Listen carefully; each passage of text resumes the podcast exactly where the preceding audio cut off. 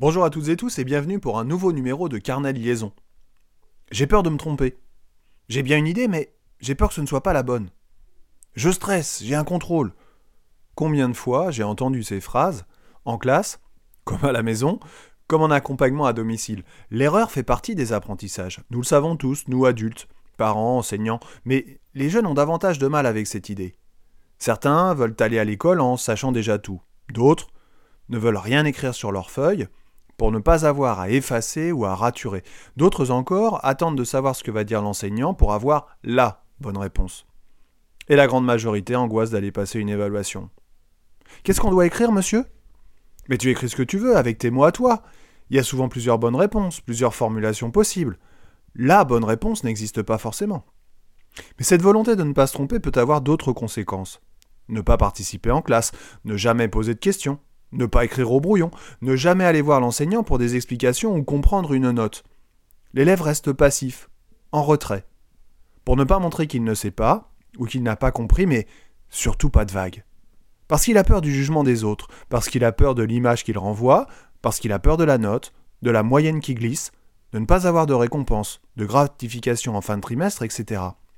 Ainsi, le lieu de tous les apprentissages, l'école, qui devrait être un lieu d'épanouissement pour chaque enfant, devient anxiogène, et je le combats dorénavant, chaque jour. J'ai lu il y a quelque temps une citation qui disait que lorsqu'un enfant apprend à marcher et qu'il tombe, on ne se moque pas de lui, on le relève et on l'encourage.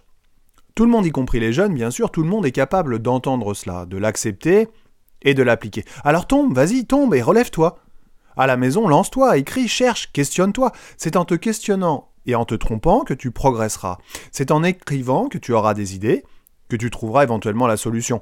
Et si la piste choisie n'est pas la bonne, prends-en une autre. Certains élèves me disent J'ai passé une heure sur un exo. Bah oui Mais si pendant cette heure tu as fait des recherches, tu es allé reprendre des points du cours, tu as essayé en écrivant, tu t'es posé des questions, bah alors c'est gagné. Et en classe alors? Bah demande, parle, questionne, Lève la main. Le prof est là pour répondre. C'est juste son job. C'est comme ces élèves qui reprennent leur copie en râlant. J'ai fait des erreurs bêtes. Mais il n'y a pas d'erreurs bêtes. L'apprentissage demande erreur, les évaluations demandent erreur, le sport demande erreur, le jeu demande erreur. On commet tous des erreurs, mais il n'y a pas d'erreurs bêtes. Entraîne-toi, reprends ta copie, comprends tes erreurs, entraîne-toi encore, et des erreurs bêtes, comme tu dis, tu en commettras moins. Un célèbre et ancien golfeur, Gary Player, disait Plus je m'entraîne, j'ai de la chance. Mais combien d'élèves reprennent leur copie après les évaluations? Combien d'enseignants prennent le temps d'expliquer aux enfants leurs notes? Combien de notes sont justifiées clairement afin que l'enfant ou la famille comprennent et refassent La remédiation est si importante. Et si vous voulez bien, on en parlera dans un prochain numéro. Si vous aimez cette émission, n'hésitez pas à en parler autour de vous, à mettre 5 étoiles sur votre plateforme préférée, et rejoignez-moi sur ma page Facebook, podcast Carnet de Liaison. Je vous dis à bientôt, et d'ici là, portez-vous bien.